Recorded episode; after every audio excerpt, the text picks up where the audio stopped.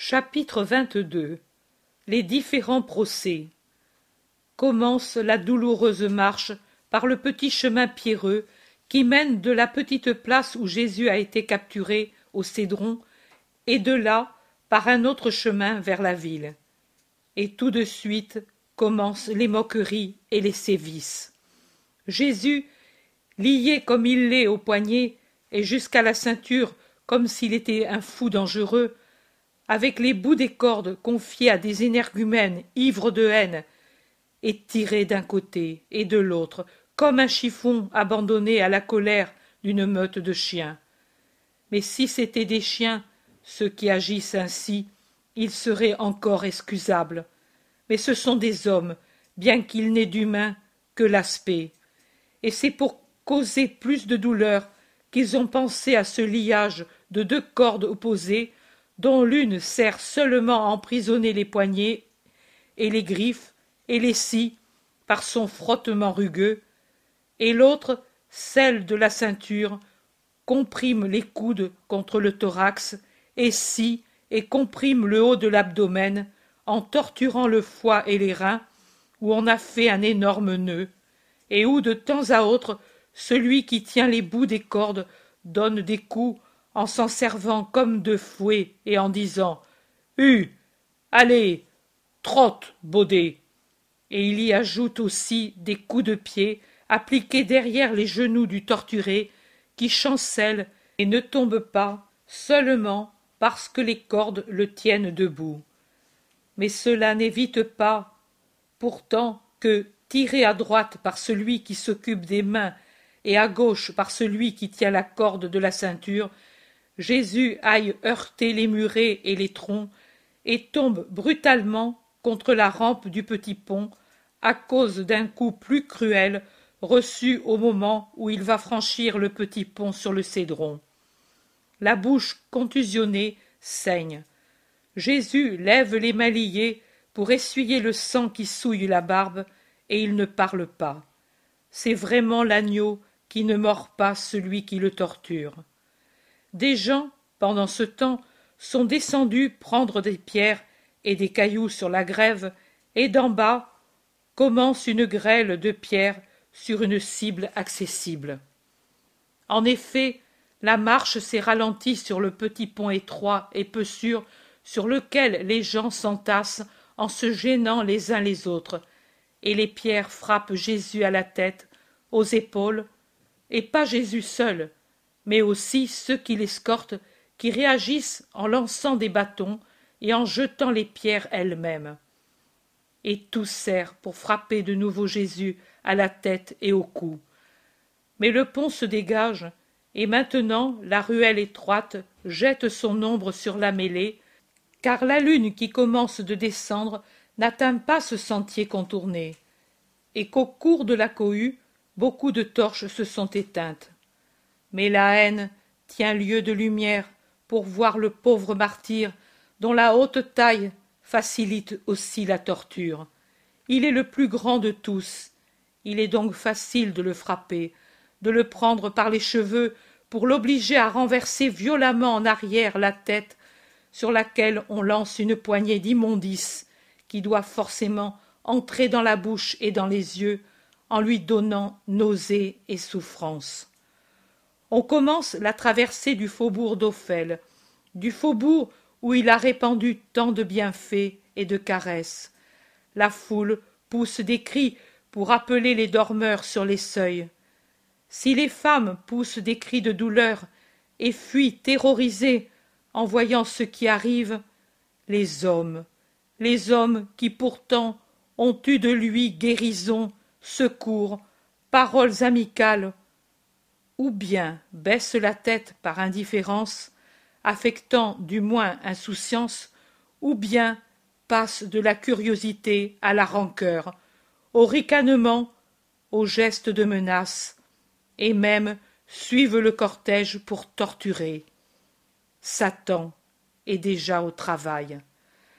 Un homme, un mari, qui veut le suivre pour l'offenser, est saisi par le bras par sa femme qui lui crie Lâche, si tu es vivant, c'est grâce à lui. Homme dégoûtant, plein de pourriture. Souviens-t'en.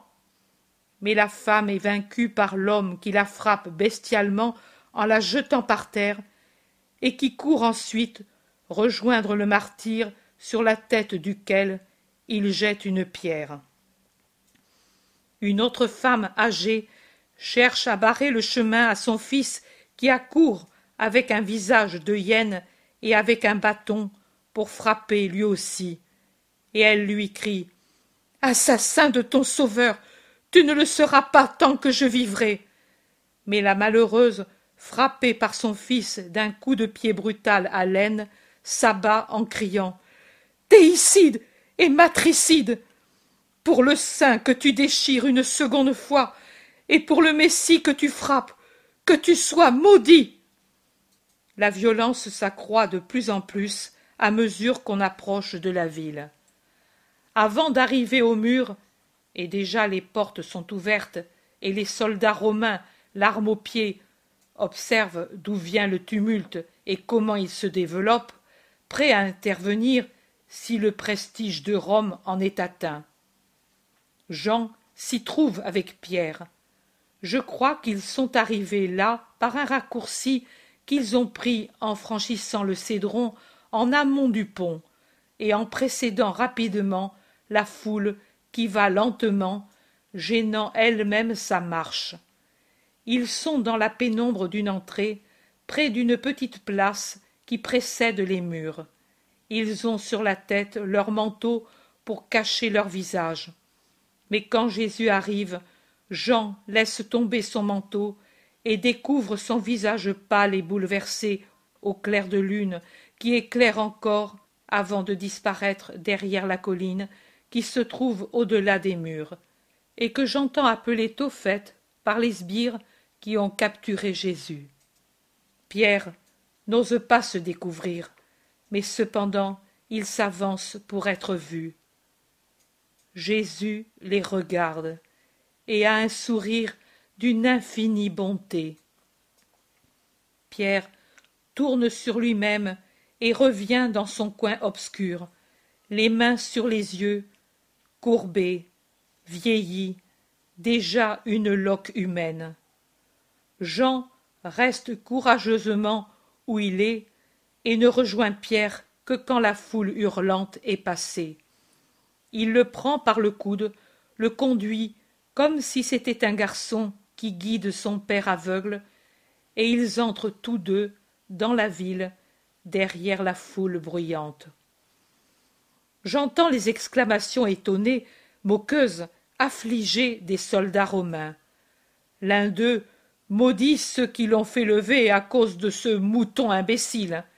Un autre se moque des Juifs capables de prendre une femmelette. Un autre a pitié de la victime qu'il a toujours vue pleine de bonté. Un autre dit J'aurais préféré qu'il me tue que de le voir entre leurs mains. C'est un grand. Ma dévotion va dans le monde à ces deux, lui et Rome. Par Jupiter s'écrie le plus élevé en grade. Je ne veux pas d'ennui. Je vais aller trouver le porte-enseigne. Qu'il y pense, lui, à le dire à qui de droit. Je ne veux pas que l'on m'envoie combattre les Germains. Ces Hébreux sentent mauvais, et ce sont des serpents et des ennuis. Mais ici, la vie est en sûreté, et je vais finir mon temps. Et près de Pompéi, j'ai une fillette. Je perds le reste pour suivre Jésus qui s'avance par le chemin qui fait un détour en montée pour aller au temple. Mais je vois et comprends que la maison d'Anna, où ils veulent l'amener, est et n'est pas dans ce labyrinthe qu'est le temple et qui occupe toute la colline de Sion. Elle est à son extrémité, près d'une série de murailles qui semblent marquer ici la limite de la ville, et qui de ce lieu s'étendent avec des portiques et des cours à travers le flanc de la colline pour arriver dans l'enceinte du temple proprement dit, c'est-à-dire où vont les Israélites pour leurs diverses manifestations du culte. Un haut portail ferré s'ouvre dans la muraille. Vers lui à court des hyènes volontaires qui y frappent violemment. À peine s'entr'ouvrent-ils, ils font irruption à l'intérieur, en terrassant presque et en foulant aux pieds la servante venue pour ouvrir, et ils l'ouvrent tout grand pour que la foule hurlante, avec le capturé au milieu, puisse entrer. Et une fois entré, voilà qu'ils la ferment et la barrent, peut-être par peur de Rome ou des partisans du Nazaréen. Ces partisans, où sont-ils? Ils parcourent l'atrium de l'entrée et puis traversent une vaste cour, un couloir, un autre portique et une nouvelle cour, et ils traînent Jésus en lui faisant gravir trois marches et en lui faisant parcourir presque en courant les arcades qui s'élèvent au-dessus de la cour pour arriver plus vite à une riche salle où se trouve un homme âgé, habillé en prêtre. Que Dieu te console, Anna, dit celui qui semble être l'officier, si on peut appeler ainsi le gredin qui commande ces brigands. Voici le coupable. Je le confie à ta sainteté pour qu'Israël soit purifié de la faute. Que Dieu te bénisse pour ta sagacité et ta foi. Belle sagacité. Il avait suffi de la voix de Jésus pour les faire tomber par terre au. Anna dit Qui es-tu? Jésus de Nazareth, le Rabbi, le Christ, et tu me connais. Je n'ai pas agi dans les ténèbres. Dans les ténèbres, non, mais tu as dévoyé les foules par des doctrines ténébreuses, et le temple a le droit et le devoir de protéger l'âme des fils d'Abraham. L'âme Prêtre d'Israël, peux-tu dire que tu as souffert pour l'âme du plus petit ou du plus grand de ce peuple? Et toi alors, qu'as-tu fait qui puisse s'appeler souffrance? Qu'ai-je fait? Pourquoi me le demandes-tu? Israël tout entier en parle. De la cité sainte au plus misérable bourg, les pierres elles-mêmes parlent pour dire ce que j'ai fait. J'ai donné la vue aux aveugles, la vue des yeux et celle du cœur. J'ai ouvert l'ouïe à ceux qui étaient sourds, aux voix de la terre et aux voix du ciel. J'ai fait marcher les estropiés et les paralytiques pour qu'ils commencent leur marche vers Dieu par la chair et puis avancent avec l'esprit.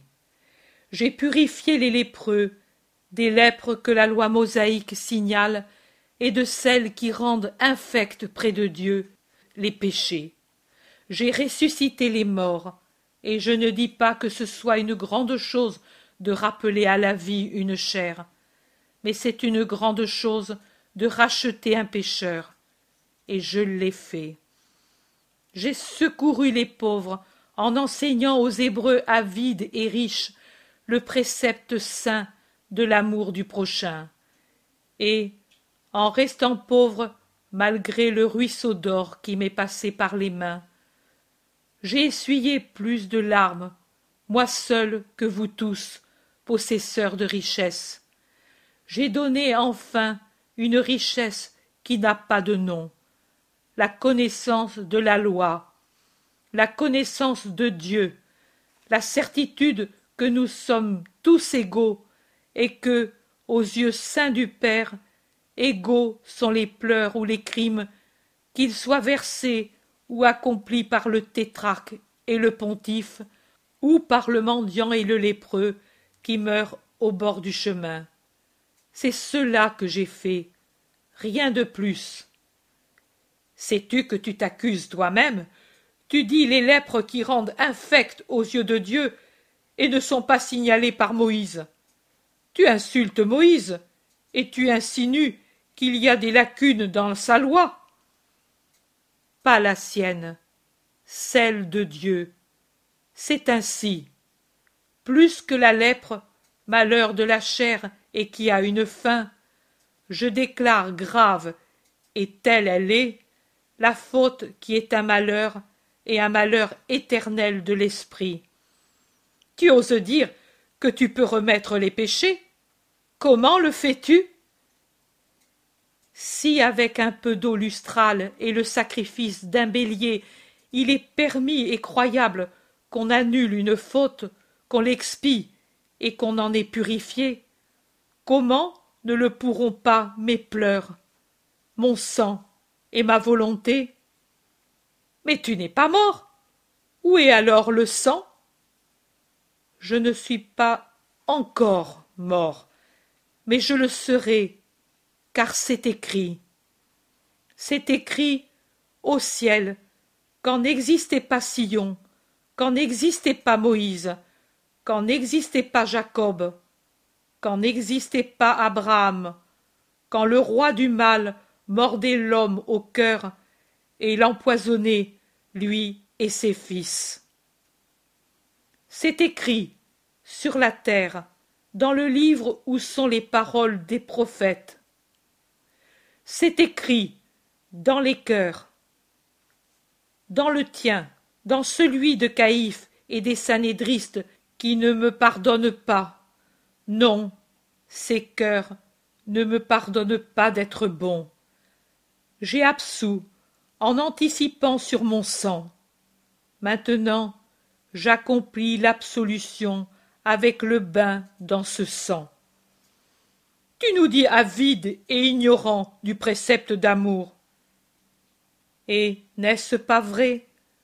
Pourquoi me tuez-vous? Pourquoi avez-vous peur que je vous détrône? Oh, ne craignez pas. Mon royaume n'est pas de ce monde. Je vous laisse maître de tout pouvoir. L'Éternel sait quand il faut dire le suffit qui vous fera tomber foudroyé. Comme Doras, hein? Il est mort de colère, non par la foudre du ciel. Dieu l'attendait de l'autre côté pour le foudroyer. Et tu le répètes à moi, son parent Tu oses? Je suis la vérité, et la vérité n'est jamais lâche. Orgueilleux et fou Non, sincère, tu m'accuses de vous offenser. Mais est-ce que par hasard vous ne haïssez pas, vous tous? Vous vous haïssez l'un l'autre. Maintenant, c'est la haine pour moi qui vous unit. Mais demain, quand vous m'aurez tué, la haine reviendra parmi vous et plus féroce, et vous vivrez avec cette hyène dans le dos et ce serpent dans le cœur. J'ai enseigné l'amour par pitié pour le monde. J'ai enseigné à ne pas être avide, à avoir pitié. De quoi m'accuses-tu? D'avoir apporté une doctrine nouvelle. Ô prêtre, Israël pullule de doctrines nouvelles. Les Esséniens ont la leur, les Sadochites la leur, les pharisiens la leur. Chacun a sa doctrine secrète qui, pour l'un, s'appelle plaisir, pour l'autre, or, pour un autre, puissance. Chacun a son idole pas moi.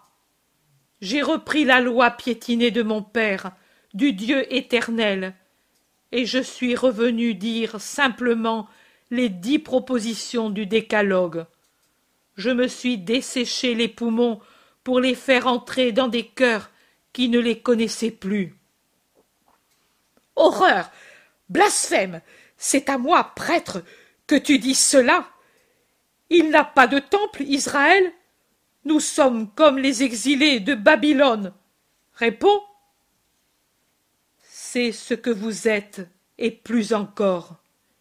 Il y a un temple, oui, un édifice. Dieu n'y est pas. Il a fui devant l'abomination qui est dans sa maison. Mais pourquoi tant m'interroger, puisque ma mort est décidée? Nous ne sommes pas des assassins. Nous tuons, si nous en avons le droit pour une faute prouvée. Mais moi, je veux te sauver. Dis-moi, et je te sauverai.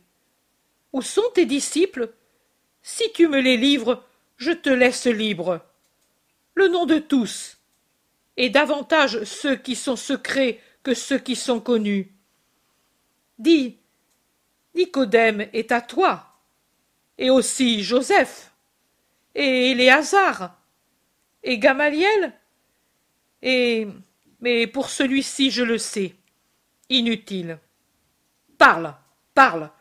Tu le sais, je puis te tuer et te sauver. Je suis puissant.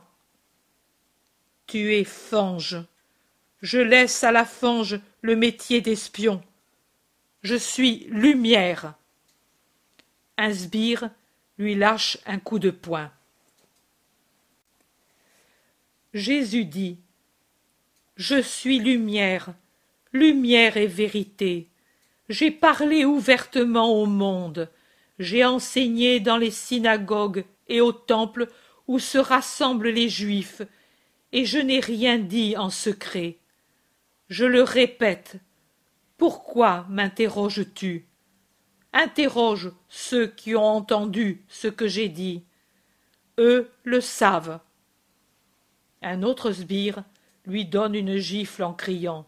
C'est ainsi que tu réponds au grand prêtre? C'est à Anna que je parle. Le pontife, c'est Caïphe, et je parle avec le respect dû au vieillard.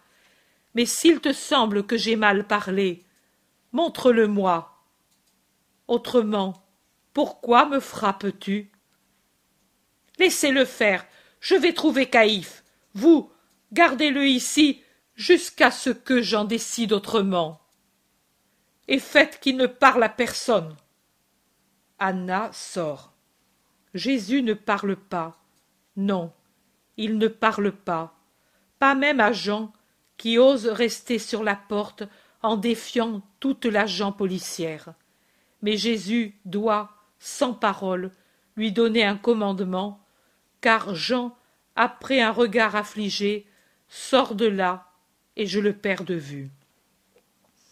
Jésus reste au milieu des argousins. Coups de corde, crachats, injures, coups de pied, les cheveux arrachés. C'est ce qui lui reste jusqu'au moment où un serviteur vient dire d'amener le prisonnier dans la maison de Caïphe. Et Jésus, toujours lié et maltraité, sort de nouveau sous les arcades les parcourt jusqu'à une entrée, et puis traverse une cour où une foule nombreuse se réchauffe à un feu, car la nuit est devenue froide et venteuse dans ces premières heures du vendredi. Il y a aussi Pierre avec Jean, mêlés à la foule hostile, et ils doivent avoir un beau courage pour rester là. Jésus les regarde et il a une ombre de sourire sur sa bouche déjà enflée par les coups reçus. Un long chemin à travers les portiques et les atriums et les cours et les couloirs. Mais quelle maison avaient ces gens du temple? Dans l'enceinte pontificale, la foule n'entre pas. Elle est repoussée dans l'atrium d'Anna. Jésus va seul au milieu des sbires et des prêtres il entre dans une vaste salle qui semble perdre sa forme rectangulaire à cause des nombreux sièges disposés en fer à cheval sur trois côtés en laissant au milieu un espace vide au-delà duquel se trouvent deux ou trois fauteuils montés sur des estrades. Au moment où Jésus va entrer, le rabbi Gamaliel le rejoint, et les gardes donnent un coup au prisonnier pour qu'il cède l'entrée au rabbi d'Israël. Mais celui-ci, raide comme une statue hiératique, ralentit, et en remuant à peine les lèvres, sans regarder personne, demande. Qui es-tu? Dis-le-moi. Et Jésus doucement. Lis les prophètes, et tu auras la réponse. Le premier signe chez eux. L'autre va venir. Gamaliel resserre son manteau et entre, et derrière lui, entre Jésus. Pendant que Gamaliel va sur un siège, on traîne Jésus au milieu de la salle, en face du pontife, une vraie figure de criminel, et on attend qu'entre tous les membres du Sanhédrin. Puis la séance commence. Mais Caïphe voit deux ou trois sièges vides et demande Où est Éléazar et où est Jean? Un jeune scribe, je crois, se lève, s'incline et dit Ils ont refusé de venir. Voici l'écrit. Qu'on le conserve et qu'on écrive. Ils en répondront. Qu'ont les cinq membres de ce conseil à dire à son sujet Je parle. Dans ma maison, lui a violé le sabbat. Dieu m'est témoin que je ne mens pas. Ismaël ben Fabi ne ment jamais. Est-ce vrai, accusé? Jésus se tait. Je l'ai vu vivre avec des courtisanes connues. En faisant le prophète, il avait fait de son repère un lupanar, et pour comble, avec des femmes païennes. Avec moi, il y avait Sadoc, Colachébona et Naoum, fiduciaire d'Anna. Dis-je le vrai? Sadoc et Colachébona Démentez-moi si je le mérite. C'est vrai, c'est vrai. Que dis-tu? Jésus se tait. Il ne manquait pas une occasion de nous ridiculiser et de nous faire ridiculiser. La plèbe ne nous aime plus à cause de lui. Tu les entends? Tu as profané les membres saints. Jésus se tait. Cet homme est possédé du démon. Revenu d'Égypte, il exerce la magie noire. Comment le prouves-tu? Sur ma foi et sur les tables de la loi. Grave accusation. Disculpe-toi. Jésus se tait. Ton ministère est illégal, tu le sais. Il est passible de mort. Parle. Gamaliel dit. Illégale est cette séance que nous tenons. Lève-toi, Siméon, et partons. Mais Rabbi, tu deviens fou. Je respecte les règles. Il n'est pas permis de procéder comme nous procédons, et j'en ferai une accusation publique. Et le rabbi Gamaliel sort raide comme une statue, suivi d'un homme d'environ trente-cinq ans qui lui ressemble. Il y a un peu de tumulte dont profitent Nicodème et Joseph pour parler en faveur du martyr. Nicodème dit Gamaliel a raison. Illicite est l'heure et l'endroit, et les accusations manquent de consistance. Quelqu'un peut-il l'accuser d'avoir méprisé notoirement la loi? Je suis son ami, et je jure que je l'ai toujours trouvé respectueux envers la loi. Et moi également. Et pour ne pas souscrire à un crime je me couvre la tête non à cause de lui mais à cause de nous. Et je sors. Et joseph va descendre de sa place et sortir mais caïphe braille ah vous parlez ainsi? Que viennent les témoins assermentés alors? Et écoutez puis vous vous en irez entre deux figures de galériens regard fuyant, sourire cruel, mouvement sournois. Parlez. Joseph crie. Il n'est pas licite de les entendre ensemble. Je suis le grand prêtre, je commande. Et silence. Joseph donne un coup de poing sur la table et il dit Que s'ouvrent sur toi les flammes du ciel. À partir de ce moment, sache que Joseph l'Ancien est ennemi du Sanhédrin et ami du Christ. Et de ce pas, je vais dire aux prêteurs qu'ici on tue sans respect pour Rome. Et il sort en repoussant violemment un jeune scribe maigre qui voudrait le retenir. Nicodème, plus paisible, sort sans dire un mot, et en sortant, il passe devant Jésus et le regarde. Nouveau tumulte, on craint Rome et la victime expiatoire est encore et toujours Jésus. C'est à cause de toi, tu vois, tout cela. Tu es le corrupteur des meilleurs juifs. Tu les as prostitués. Jésus se tait. Que parlent les témoins crie Caïphe. Oui, celui-ci usait le. le. Nous le savions. Euh, comment s'appelle cette chose? Le tétragramme, peut-être. Voilà, tu l'as dit. Il évoquait les morts. Il enseignait la rébellion pour le sabbat et la profanation pour l'autel. Nous le jurons. Il disait qu'il voulait détruire le temple pour le reconstruire en trois jours avec l'aide des démons. Non, il disait Il ne sera pas fait par l'homme. Caïphe descend de son siège et vient près de Jésus. Petit, obèse, laid, il semble un énorme crapaud près d'une fleur. Car Jésus, malgré ses blessures, ses contusions, souillé et dépeigné, est encore tellement beau et majestueux. Tu ne parles pas. Quelles accusations ils font contre toi. Horrible.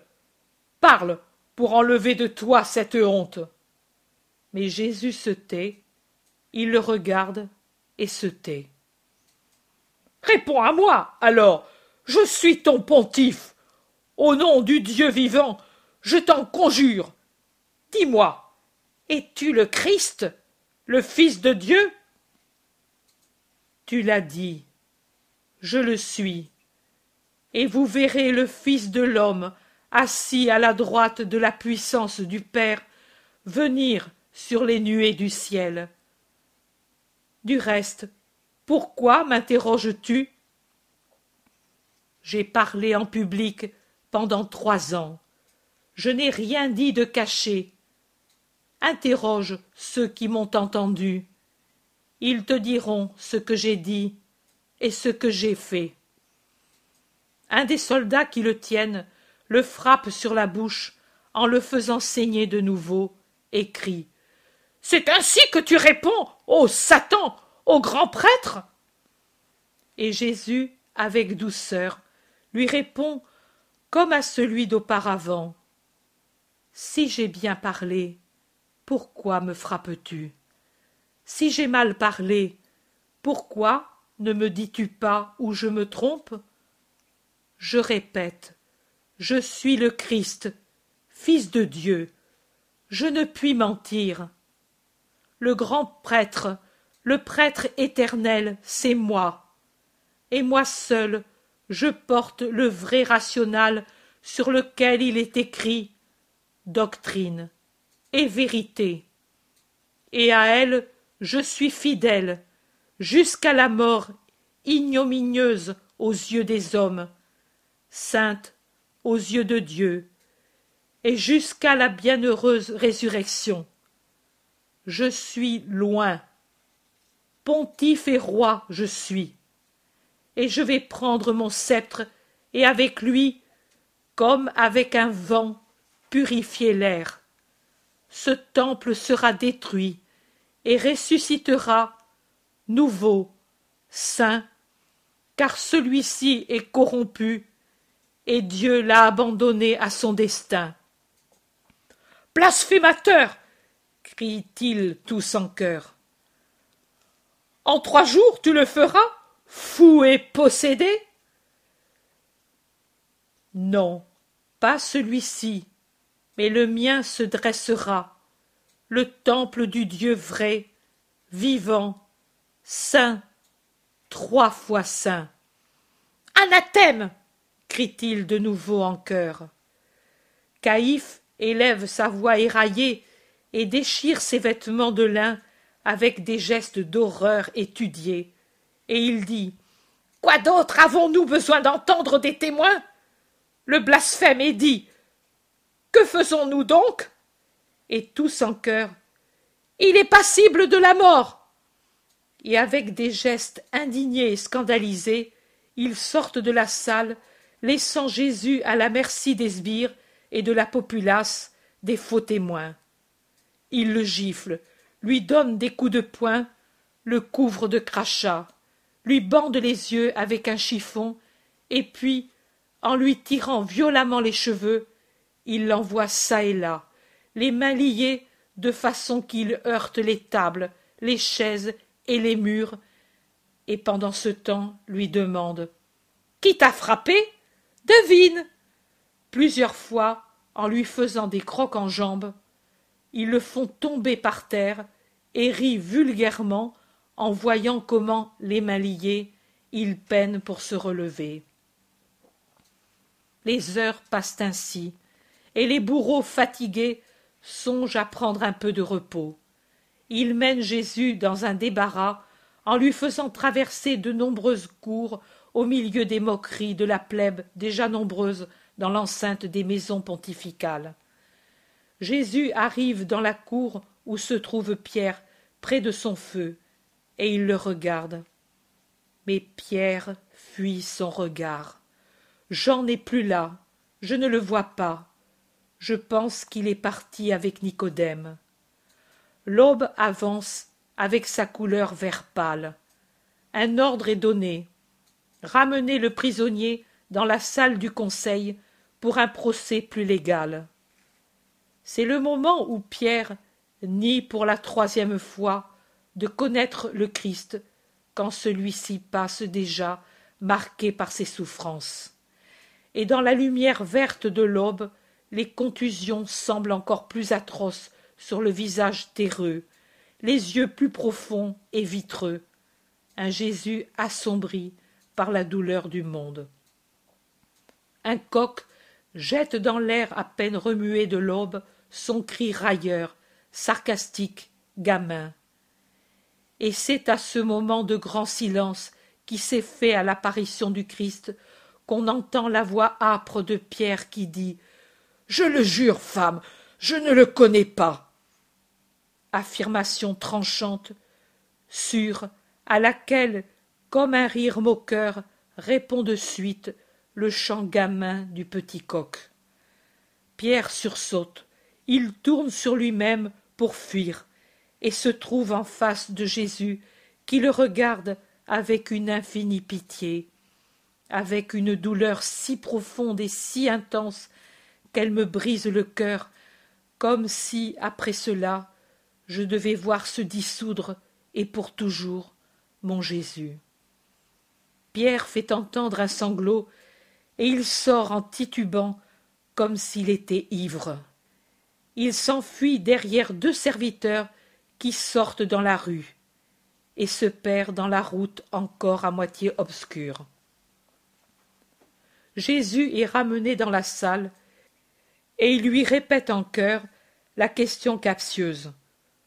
Au nom du Dieu vrai, dis-nous, es-tu le Christ? Ayant eu la réponse d'avant, il le condamne à mort et donne l'ordre de le conduire à Pilate.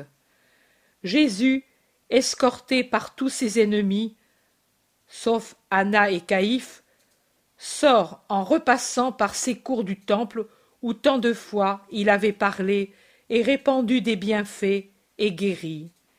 Il franchit l'enceinte crénelée, entre dans les rues de la ville et, plutôt traîné que conduit, descend vers la ville qui rosit dans une première annonce de l'aurore.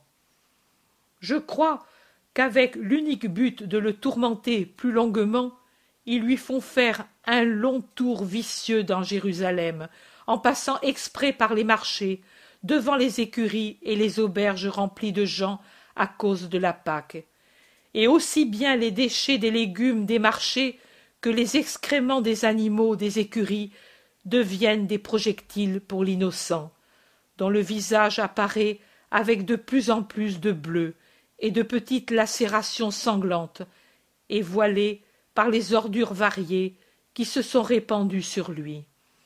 Les cheveux déjà alourdis et légèrement plaqués par la sueur sanguinolente et devenus plus opaques, pendent maintenant dépeignés, mêlés de paille et d'immondices, tombent sur les yeux parce qu'il les ébouriffe pour lui voiler le visage. Les gens des marchés acheteurs et vendeurs laisse tout en plan pour suivre, et non par amour, le malheureux. Les garçons d'écurie et les serviteurs des auberges sortent en masse, sourds aux appels et aux ordres de leur maîtresse. Celles-ci, pour dire la vérité, comme presque toutes les autres femmes, sont, sinon toutes opposées aux offenses, du moins indifférentes au tumulte, et se retirent en grommelant parce qu'on les laisse seules avec tant de clients à servir.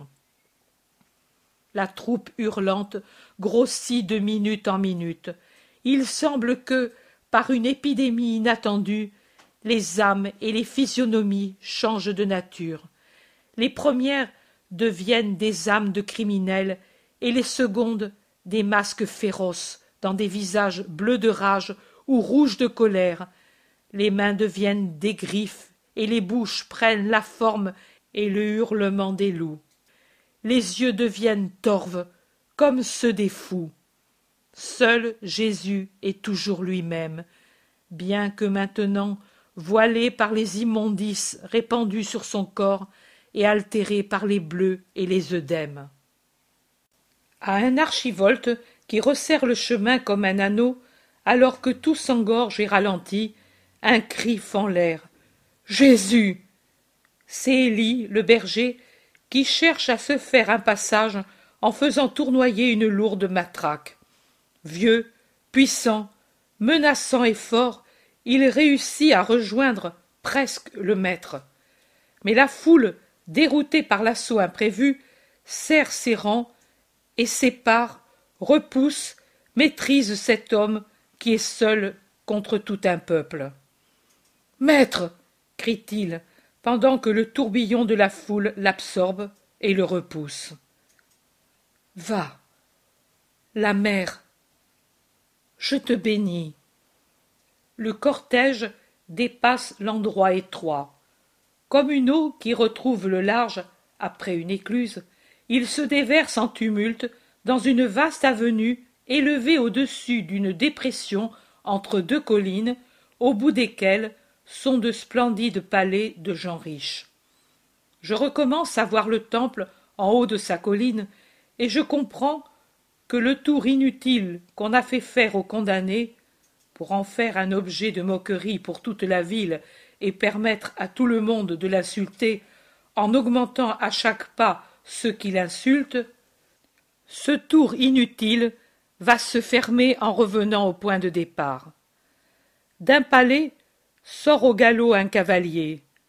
Le caparaçon pourpre sur la blancheur du cheval arabe et la majesté de son aspect l'épée brandie nue et manœuvrée des stocks et de taille sur les échines et sur les têtes qui saignent, le font paraître un archange. Quand, en caracolant, il fait légèrement cabrer son cheval, en faisant des sabots une arme de défense pour la monture et son maître. C'est le plus valable pour s'ouvrir un passage à travers la foule. Ce mouvement fait tomber de la tête le voile pourpre et or qui la couvrait, tenu serré par une bande d'or. Et je reconnais Manahan. Arrière crie-t-il. Comment vous permettez-vous de troubler le repos du tétrarque? Mais ce n'est qu'une feinte pour justifier son intervention et sa tentative d'arriver à Jésus. Cet homme, laissez-moi le voir.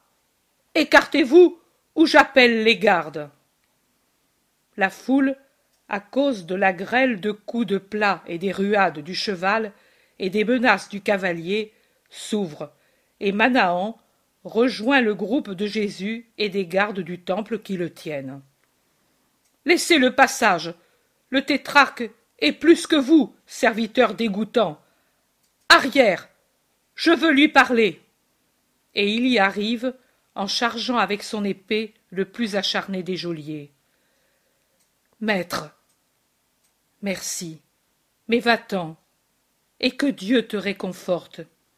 Et comme il peut, avec ses mains liées, Jésus fait un geste de bénédiction. La foule siffle de loin, et dès qu'elle voit que Manahan s'est retiré, elle se venge d'avoir été repoussée par une grêle de pierres et d'immondices sur le condamné. Par l'avenue qui monte et que le soleil a déjà attiédi, on se dirige vers la tour Antonia, dont la masse apparaît déjà au loin.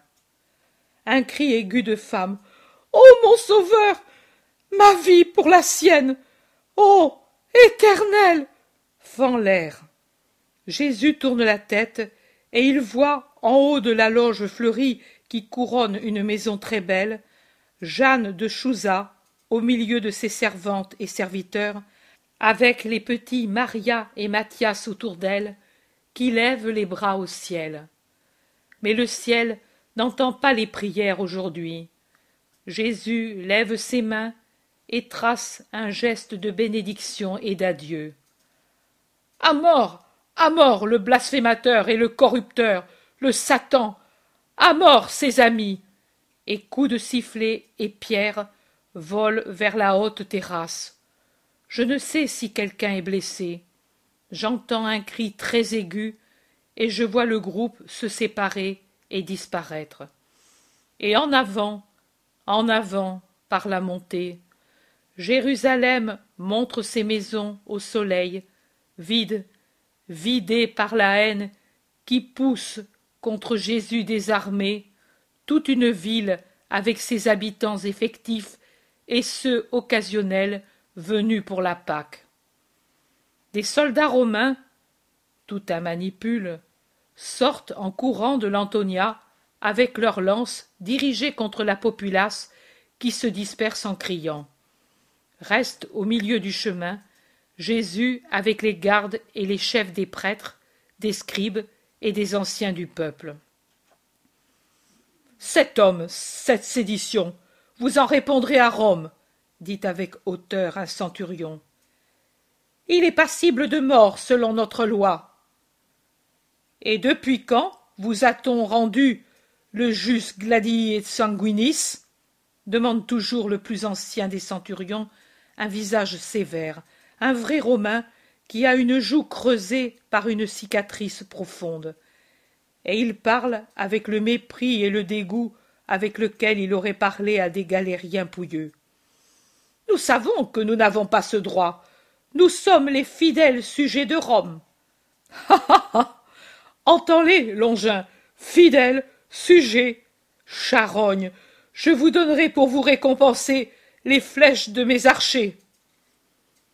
Trop noble une telle mort, pour les échines d'émuler seulement le fouet, répond Longin avec un flegme ironique. Les chefs des prêtres, les scribes et les anciens écument leur venin, mais ils veulent arriver à leur but et se taisent. Ils avalent l'offense sans montrer qu'ils la comprennent, et, s'inclinant devant les deux chefs, ils demandent que Jésus soit conduit à Ponce Pilate pour qu'il le juge et le condamne avec la justice bien connue et honnête de Rome. Ha ha ha. Tu les entends? Nous sommes devenus plus sages que Minerve. Ici. Donnez. Et marchez en avant. On ne sait jamais. Vous êtes des chacals et des immondes. Vous avoir par derrière est un danger. En avant. Nous ne pouvons pas. Et pourquoi? Quand quelqu'un accuse, il doit être devant le juge avec l'accusé. C'est le règlement de Rome. La maison d'un païen est immonde à nos yeux, et nous nous sommes déjà purifiés pour la Pâque. Oh. Les pauvres. Ils se contaminent à entrer. Et le meurtre de l'unique hébreu qui soit un homme et non chacal et reptile comme vous, ne vous souille pas? C'est bien. Restez où vous êtes, alors. Pas un pas en avant, ou on vous enfilera sur les lances. Une d'écurie autour de l'accusé. Les autres contre cette racaille qui sent du bec mal lavé.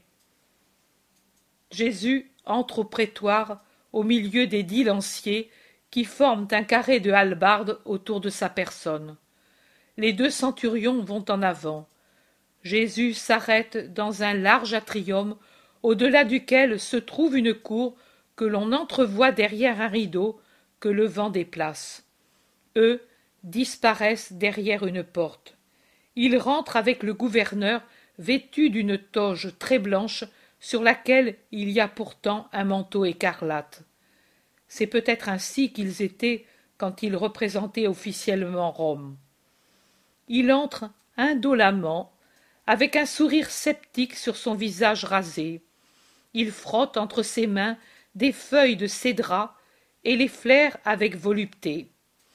Il va vers un cadran solaire et se retourne après l'avoir regardé.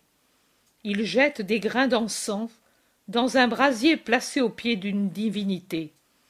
Il se fait apporter de l'eau de draps et se gargarise.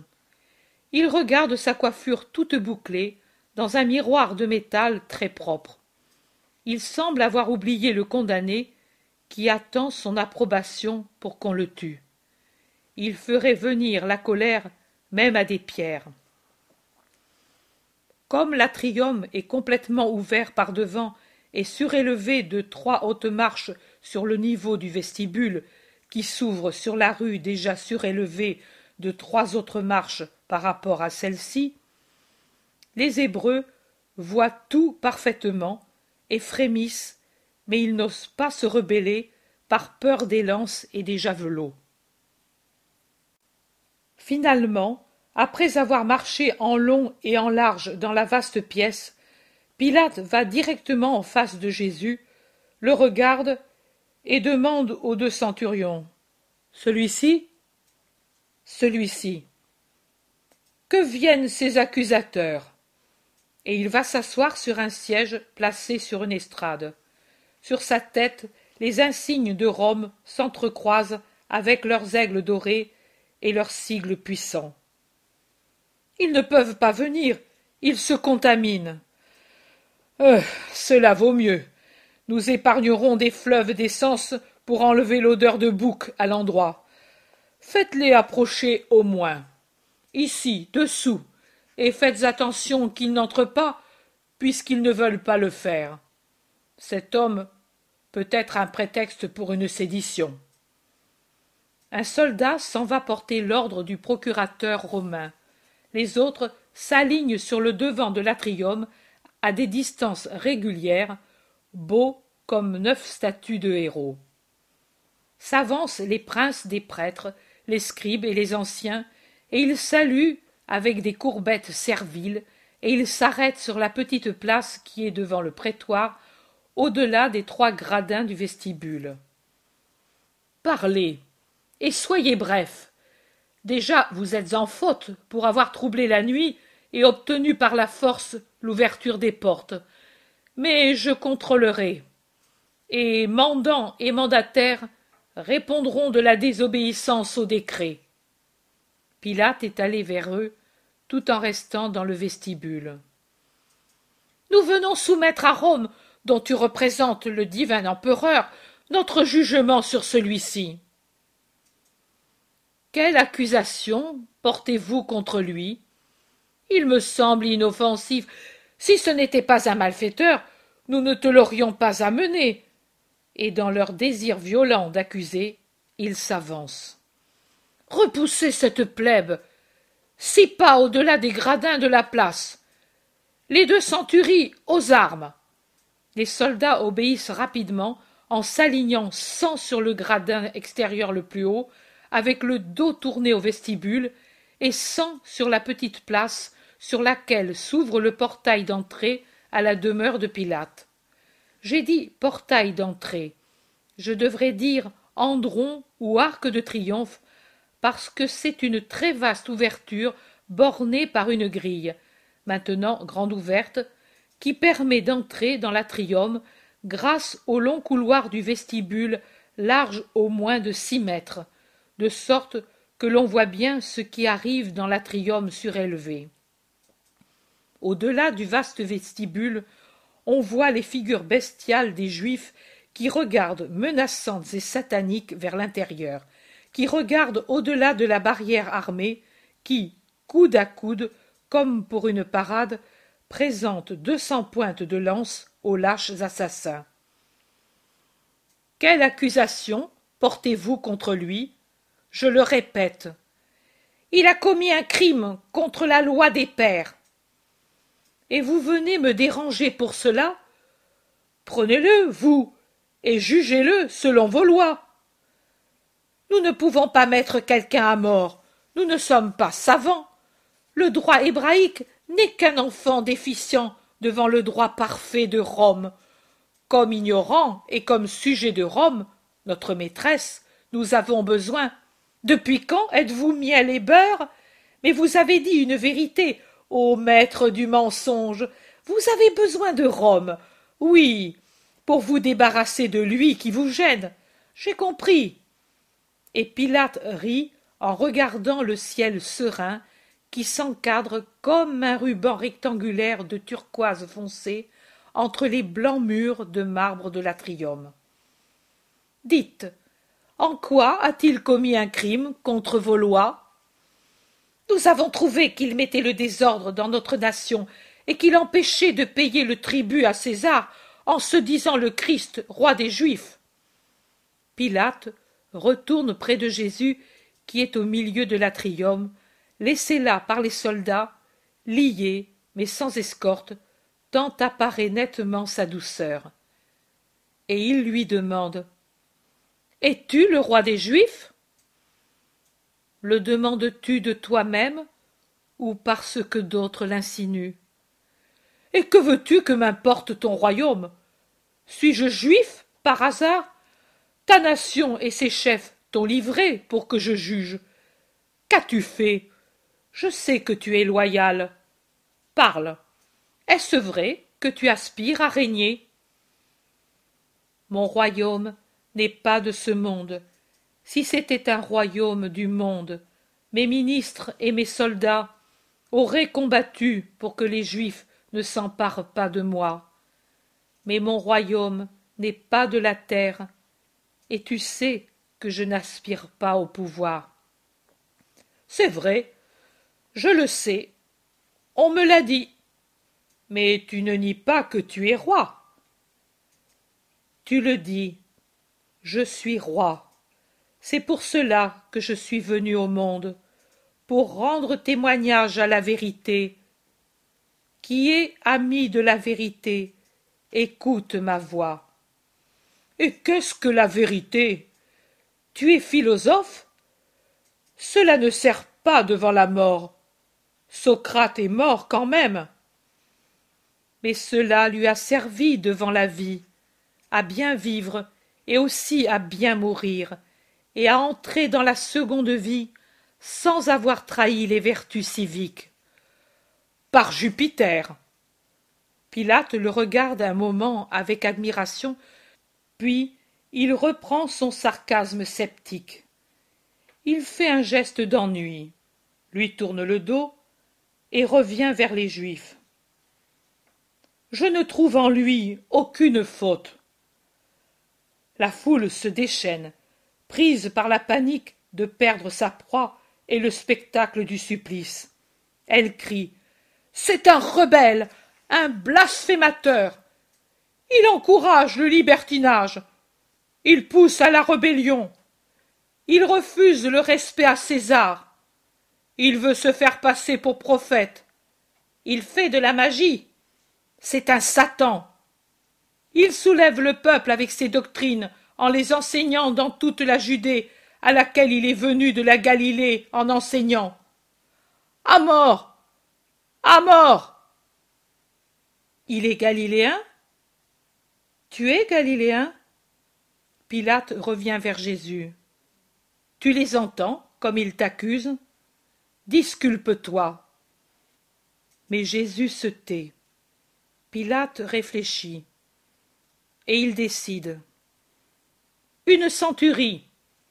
Et qu'on le conduise à Hérode. Qu'il le juge. C'est son sujet.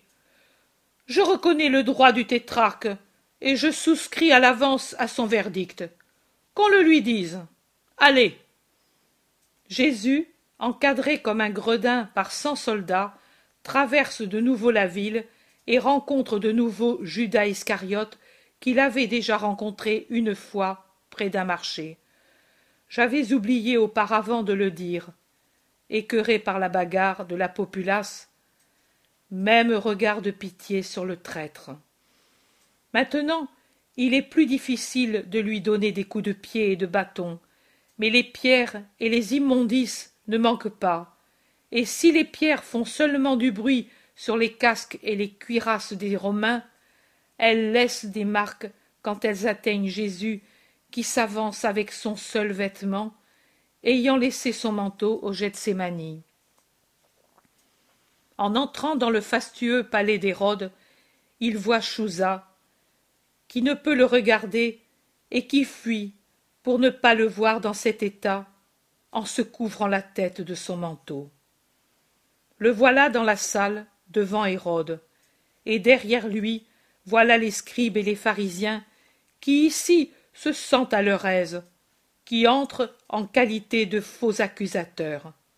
Seul le centurion, avec quatre soldats, l'escorte devant le tétrarque.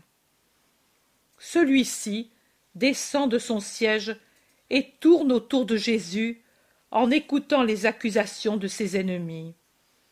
Il sourit et raille. Puis il feint une pitié et un respect qui ne troublent pas le martyr, comme ne l'ont pas troublé les railleries. Hérode dit Tu es grand, je le sais, et je me suis réjoui que Chouza soit ton ami et Manahan ton disciple. Moi, les soucis de l'État. Mais quel désir de te dire, grand, de te demander pardon? L'œil de Jean, sa voix m'accuse et sont toujours devant moi. Tu es le saint qui efface les péchés du monde. Absous-moi, ô Christ. Jésus se tait. J'ai entendu qu'il t'accuse de t'être dressé contre Rome, mais n'es-tu pas la verge promise pour frapper Assur? Jésus se tait. On m'a dit que tu prophétises la fin du temple et de Jérusalem. Mais le temple n'est-il pas éternel comme esprit, puisqu'il est voulu par Dieu qui est éternel? Jésus se tait. Tu es fou. Tu as perdu ton pouvoir. Satan te coupe la parole. Il t'a abandonné. Hérode rit maintenant, mais ensuite il donne un ordre. Et des serviteurs accourent, amenant un lévrier dont la jambe est cassée et qui glapit lamentablement, et un palefrenier idiot dont la tête est pleine d'eau, qui bave, un avorton joué des serviteurs. Les scribes et les prêtres fuient en criant au sacrilège en voyant le chien sur un brancard. Hérode, faux et railleur, explique. C'est le préféré d'Hérodiade. Un cadeau de Rome. Il s'est cassé une patte hier, et elle pleure. Commande qu'il guérisse. Fais un miracle. Jésus le regarde avec sévérité et se tait. Je t'ai offensé. Alors celui-ci. C'est un homme, bien qu'il soit de peu plus qu'une bête. Donne-lui l'intelligence. Toi, intelligence du Père, n'est-ce pas ce que tu dis? Et il rit, offensant. Un autre regard plus sévère de Jésus, et silence. Cet homme est trop abstinent, et maintenant il est abruti par les mépris. Du vin et des femmes ici, et qu'on le délie. On le délie, et pendant que des serviteurs en grand nombre apportent des amphores et des coupes, des danseuses entrent, couvertes de rien. Une frange multicolore de lin ceint pour unique vêtement leurs minces personnes de la ceinture aux hanches. Rien d'autre. Bronzées parce que africaines, souples comme de jeunes gazelles, elles commencent une danse silencieuse et lascive. Jésus repousse les coupes et il ferme les yeux sans parler. La cour d'Hérode rit devant son indignation. Prends celle que tu veux, vis, apprends à vivre, insinue Hérode. Jésus semble une statue. Les bras croisés, les yeux fermés, il ne bouge pas, même quand les danseuses impudiques le frôlent de leur corps nu. Suffit. Je t'ai traité en Dieu, et tu n'as pas agi en Dieu. Je t'ai traité en homme, et tu n'as pas agi en homme. Tu es fou. Un vêtement blanc.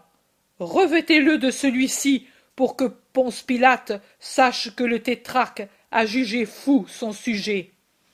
Centurion, tu diras au proconsul que Hérode lui présente humblement son respect et vénère Rome. Allez.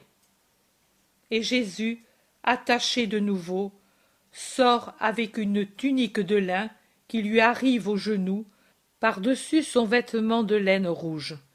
Et ils reviennent vers Pilate. Maintenant, la centurie fend non sans peine la foule qui ne s'est pas lassée d'attendre devant le palais proconsulaire. Il est étrange de voir une foule si nombreuse en ce lieu, et dans le voisinage, alors que le reste de la ville paraît vide. Jésus voit les bergers en groupe, et ils sont au complet. Isaac, Jonatas, Lévi, Joseph, Élie, Matthias, Jean, Siméon, Benjamin et Daniel, avec un petit groupe de Galiléens où je reconnais Alphée et Joseph d'Alphée, avec deux autres que je ne connais pas, mais que je dirais juifs à cause de leur coiffure. Et plus loin, qui s'est glissé à l'intérieur du vestibule à demi caché derrière une colonne, avec un Romain que je dirais un serviteur, il voit Jean. Il sourit à celui-ci et à cela, ses amis. Mais que sont ces amis si peu nombreux, et Jeanne, et Manahan, et Chouza, au milieu d'un océan de haine qui bout Le centurion salue Ponce Pilate et fait son rapport. Ici encore Ouf Maudite race Faites avancer la populace et amenez ici l'accusé. Euh, quel ennui Il va vers la foule en s'arrêtant toujours au milieu du vestibule. Hébreux, écoutez. Vous m'avez amené cet homme comme fauteur de troubles. Devant vous, je l'ai examiné, et je n'ai trouvé en lui aucun des crimes dont vous l'accusez. Hérode pas plus que moi, n'a rien trouvé, et il nous l'a renvoyé. Il ne mérite pas la mort. Rome a parlé. Cependant, pour ne pas vous déplaire en vous enlevant votre amusement, je vais vous donner Barabbas, et lui, je le ferai frapper par quarante coups de fustigation. Cela suffit. Non, non, pas Barabbas, pas Barabbas. Pour Jésus, la mort. Une mort horrible. Libère Barabbas et condamne le Nazaréen. Écoutez, j'ai dit fustigation. Cela ne suffit pas Je vais le faire flageller alors. C'est atroce, savez-vous. On peut en mourir. Qu'a-t-il fait de mal? Je ne trouve aucune faute en lui, et je le délivrerai. Crucifie-le Crucifie-le. À mort. Tu protèges les criminels. Païen. Satan, toi aussi. La foule s'avance par-dessous et le premier rang de soldats se déforme dans le heurt car ils ne peuvent se servir de leurs lances. Mais le second rang, descendant d'un gradin, fait tourner les lances et dégage ses compagnons. Qu'il soit flagellé commande pilate à un centurion. Combien de coups? Autant qu'il te semble. Le tout est d'en finir. Et je suis ennuyé. Va. Jésus est emmené par quatre soldats dans la cour au delà de l'atrium. Dans cette cour toute pavée de marbre de couleur il y a au milieu une haute colonne semblable à celle du portique.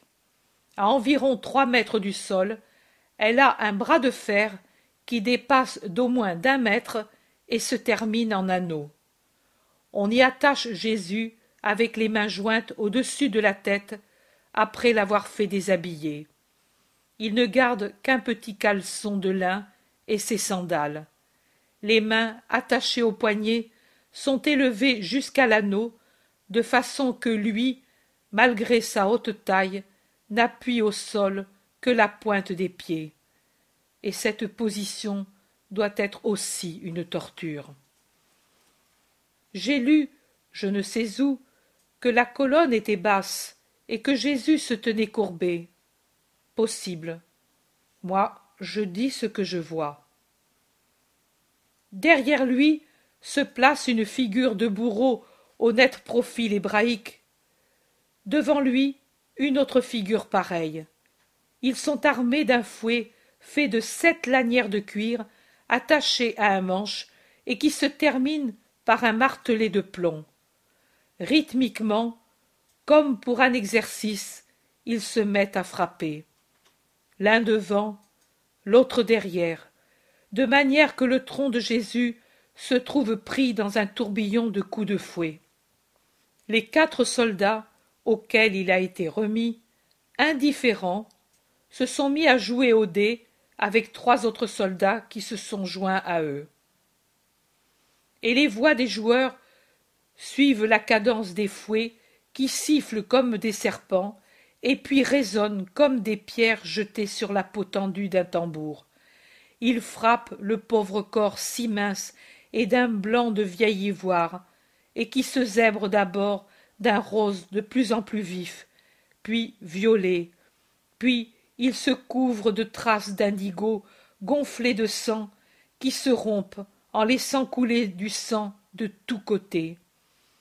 Il frappe en particulier le thorax et l'abdomen, mais il ne manque pas de coups donnés aux jambes et aux bras, et même à la tête, pour qu'il n'y eût pas un lambeau de la peau qui ne souffrit pas. Et pas une plainte. S'il n'était pas soutenu par les cordes, il tomberait, mais il ne tombe pas et ne gémit pas. Seulement, après une grêle de coups qu'il a reçus, sa tête pend sur sa poitrine comme s'il s'évanouissait. Ohé Arrête-toi Il doit être tué vivant crie et bougonne un soldat. Les deux bourreaux s'arrêtent et essuient leur sueur. Nous sommes épuisés, disent-ils. Donnez-nous la paye pour que l'on puisse boire pour se désaltérer. C'est la potence que je vous donnerai, mais prenez. Et le décurion jette une large pièce à chacun des deux bourreaux. Vous avez travaillé comme il faut. Il ressemble à une mosaïque. Tito, tu dis que c'était vraiment lui, l'amour d'Alexandre? Alors, nous le lui ferons savoir pour qu'il en fasse le deuil. Délions le un peu. Il le délie, et Jésus s'abat sur le sol comme s'il était mort. Il le laisse là, le heurtant de temps en temps de leurs pieds chaussés de calige pour voir s'il gémit. Mais lui se tait. Qu'il soit mort, c'est possible. Il est jeune, et c'est un artisan, m'a-t-on dit, et on dirait une dame délicate. Maintenant je m'en occupe, dit un soldat, et il l'assoit, le dos appuyé à la colonne. Où il était, il y a des caillots de sang. Puis il va à une fontaine qui coule sous le portique, remplit d'eau une cuvette, et la renverse sur la tête et le corps de Jésus. Voilà. L'eau fait du bien aux fleurs. Jésus soupire profondément et il va se lever, mais il reste encore les yeux fermés. Oh bien. Allons, mignon. Ta dame t'attend. Mais Jésus appuie inutilement les mains au sol pour tenter de se redresser. Allons, vite. Tu es faible. Voilà pour te redonner des forces, raille un autre soldat. Et avec le manche de sa hallebarde, il lui donne une volée de coups au visage, et il atteint Jésus entre la pommette droite et le nez qui se met à saigner. Jésus ouvre les yeux, les tourne, un regard voilé. il fixe le soldat qui l'a frappé, s'essuie le sang avec la main, et ensuite se lève grâce à un grand effort. Habille-toi, ce n'est pas décent de rester ainsi. Impudique. Et ils rient tous en cercle autour de lui. Il obéit sans parler. Il se penche, et lui seul sait ce qu'il souffre en se penchant vers le sol, couvert de contusions comme il l'est, et avec des plaies qui, lorsque la peau se tend, s'ouvrent plus encore, et d'autres qui se forment à cause des cloques qui crèvent. Un soldat donne un coup de pied aux vêtements et les éparpille, et chaque fois que Jésus les rejoint, allant en titubant où ils sont tombés, un soldat les repousse ou les jette dans une autre direction.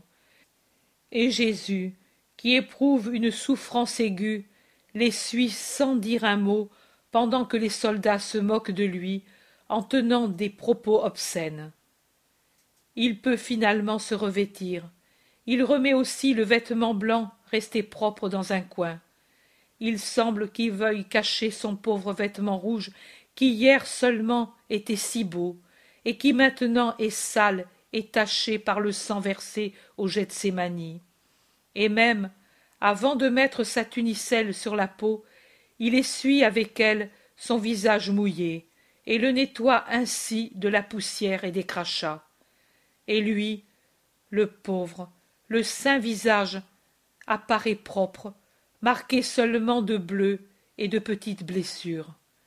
Il redresse sa coiffure tombée en désordre, et sa barbe, par un besoin inné d'être ordonnée dans sa personne. Et puis, il s'accroupit au soleil, car il tremble, mon Jésus. La fièvre commence à se glisser en lui avec ses frissons, et aussi se fait sentir la faiblesse venant du sang perdu, du jeûne, du long chemin. On lui lie de nouveau les mains, et la corde revient scier là où il y a déjà un rouge bracelet de peau écorchée. Et maintenant, qu'en faisons-nous? Moi je m'ennuie. Attends. Les Juifs veulent un roi? Nous allons le leur donner. Celui-là, dit un soldat. Et il court dehors, certainement dans une cour qui se trouve derrière, d'où il revient avec un fagot de branches d'aubépine sauvage. Elles sont encore flexibles car le printemps garde les branches relativement souples, mais bien dures, avec leurs épines longues et pointues. Avec leurs dagues, ils enlèvent les feuilles et les fleurettes, ils plient les branches en forme de cercle et les enfoncent sur la pauvre tête. Mais la couronne barbare lui retombe sur le cou. Elle ne tient pas. Plus étroite. Enlève-la. Il l'enlève et griffe les joues en risquant de l'aveugler et arrache ses cheveux en le faisant. Il la resserre. Maintenant, elle est trop étroite, et bien qu'il l'enfonce en faisant pénétrer les épines dans la tête, elle menace de tomber. Il l'enlève de nouveau en lui arrachant d'autres cheveux. Il la modifie de nouveau. Maintenant elle va bien. Par devant un triple cordon épineux.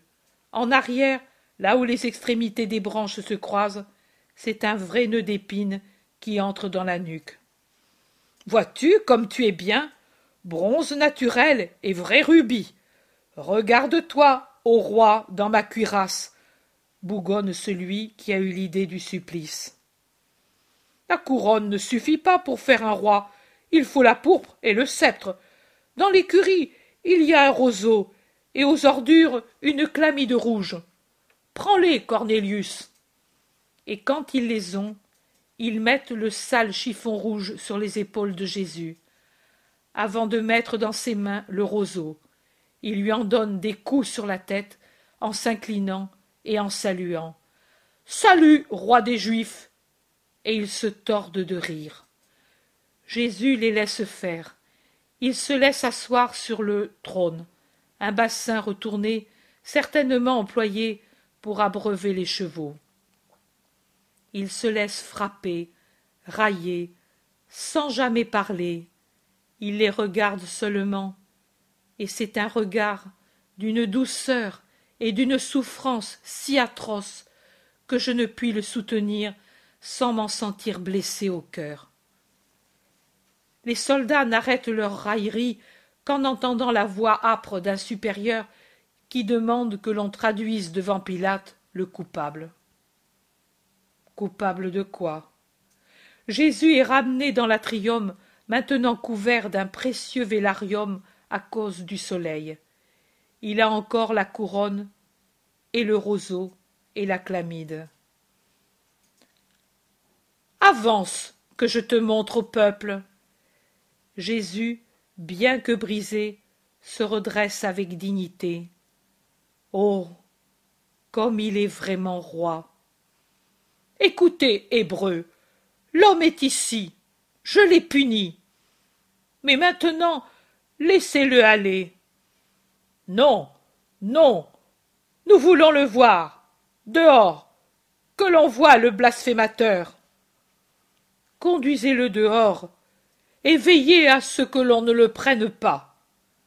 Et pendant que Jésus sort dans le vestibule et se montre dans le carré des soldats, Ponce Pilate le montre de la main en disant Voilà l'homme, votre roi. Cela ne suffit pas encore? Le soleil d'une journée accablante, qui maintenant descend presque à pic, car on est au milieu, entre tierce et sexte, allume et met en relief les regards et les visages. Sont-ils des hommes? Non, des hyènes enragées. Ils crient, montrent le poing, demandent la mort.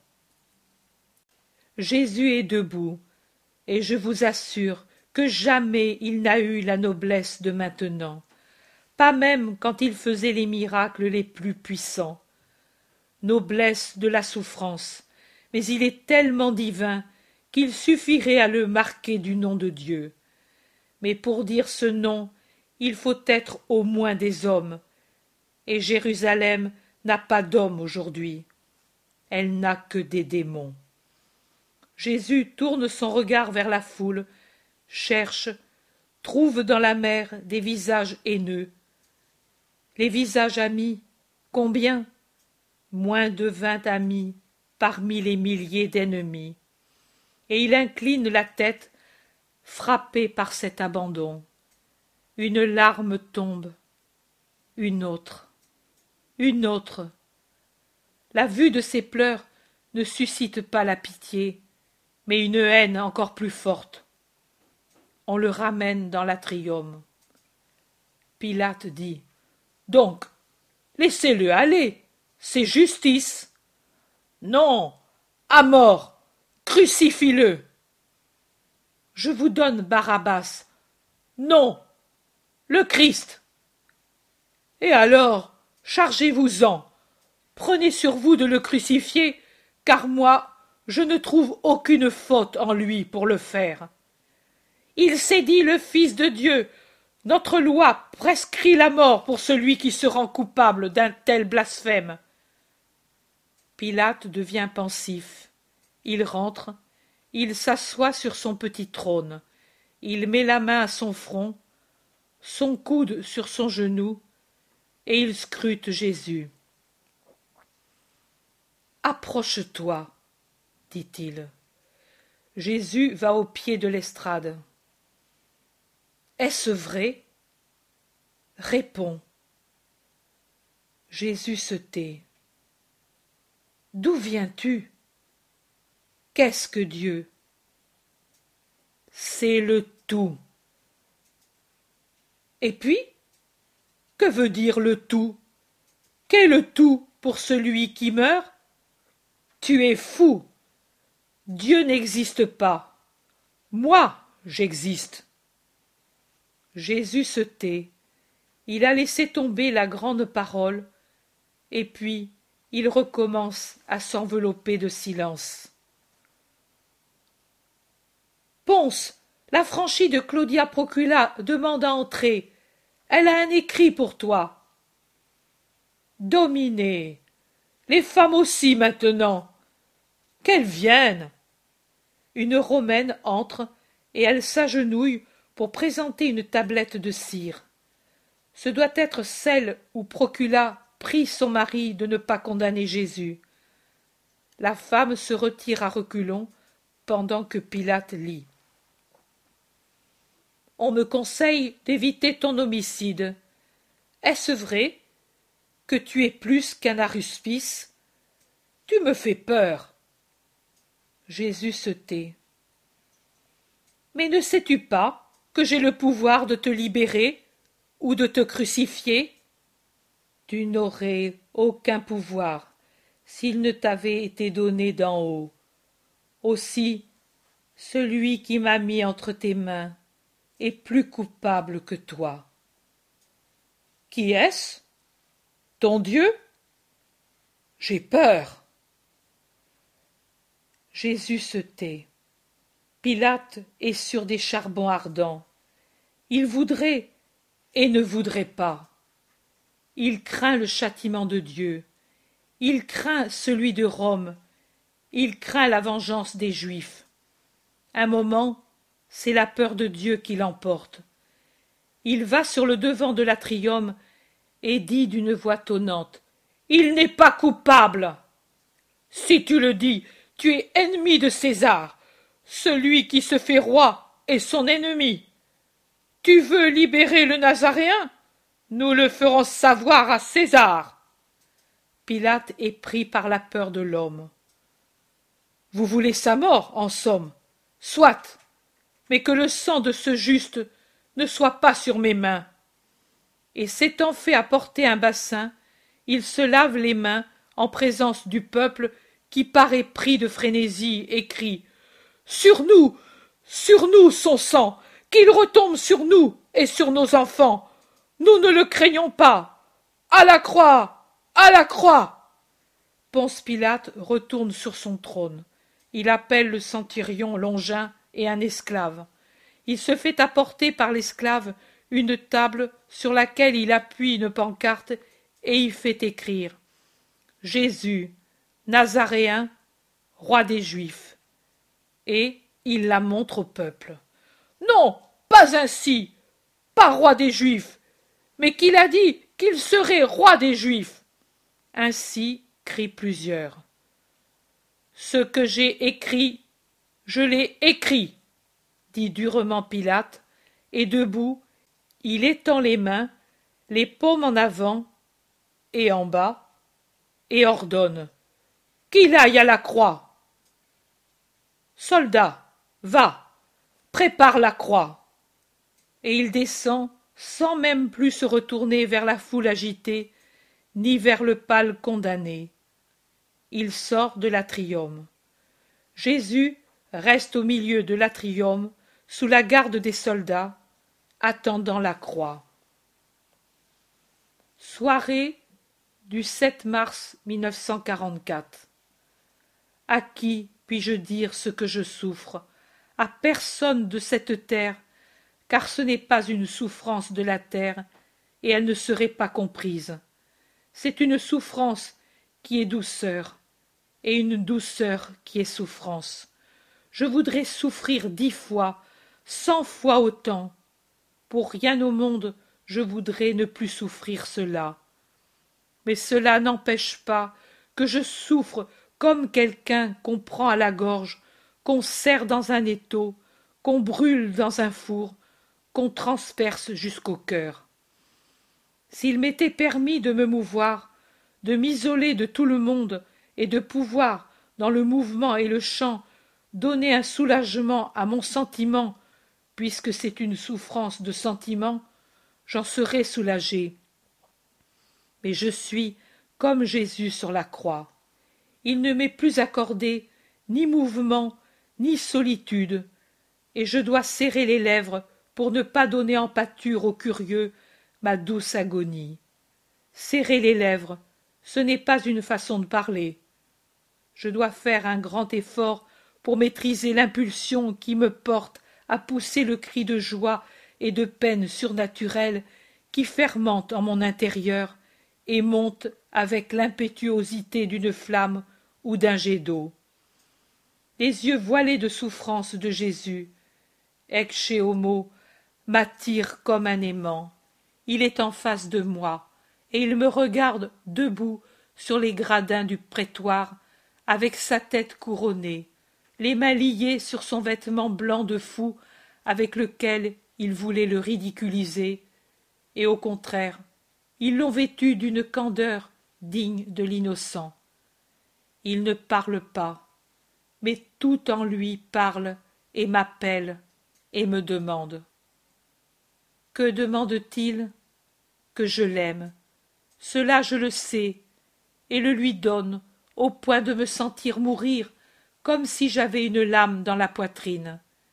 Mais il me demande encore quelque chose que je ne comprends pas, et que je voudrais comprendre. Voilà ma torture. Je voudrais lui donner tout ce qu'il peut désirer, même si je dois mourir de douleur. Et je n'y réussis pas. Son visage douloureux m'attire et me fascine. Il est beau quand il est le Maître ou le Christ ressuscité. Mais cette vue me donne seulement de la joie, alors que cet autre me donne un amour profond, plus profond que ne peut l'être l'amour d'une mère pour son enfant souffrant. Oui, je le comprends. L'amour de compassion, c'est la crucifixion de la créature qui suit le Maître jusqu'à la torture finale. C'est un amour despotique qui nous interdit toute pensée qui n'est pas celle de sa douleur. Nous ne nous appartenons plus. Nous vivons pour consoler sa torture. Et sa torture est notre tourment qui nous tue, pas seulement métaphoriquement. Et pourtant, toute larme que nous arrache la douleur est plus précieuse qu'une perle, et toute souffrance que nous comprenons ressemble à la sienne, plus désirée et plus aimée qu'un trésor.